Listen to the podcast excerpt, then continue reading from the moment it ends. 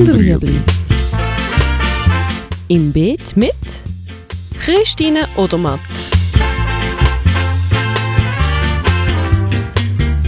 Fragen rund ums urbane Gärtnern auf Balkonien. Heute Randen.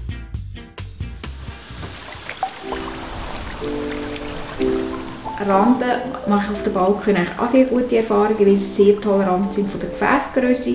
Man kann auch in einem relativ kleinen Topf unter Umständen sogar in der Kiste Randen machen. Es wird dann vielleicht nicht so groß in der Frucht, aber es funktioniert. Sie hat wahnsinnig dekorative Blätter, in Kombination halt auch wieder mit vielleicht Salat oder Blumen. Und man kann sie, wenn sie reif ist, ernten und etwas Neues rein tun. Oder man kann sie auch relativ lange drinnen lassen, wenn man jetzt nicht gerade Bedarf hat, um sie zu essen.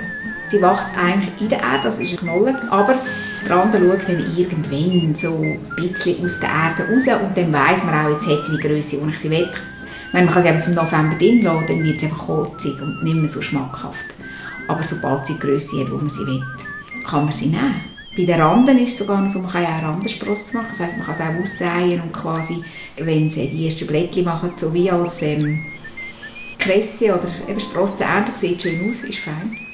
Man kann ja mal einfach ein Kistchen oder so Randen säen und dann macht das ja die, das macht ja so rote Blättchen und es sieht einfach auch schön aus im Salat und das braucht ja auch nicht so lange Zeit, das Kistchen ist nachher wieder frei, oder wenn man jetzt das aussät und dann die jungen Randen schneidet für die Salat, dann ist es fein und so, jetzt ist es noch so ein witziger, kurzer Versuch.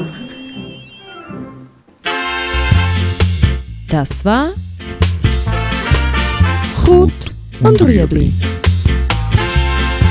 Haben Sie eine Frage? Schreiben Sie uns auf beet.stadtfilter.ch.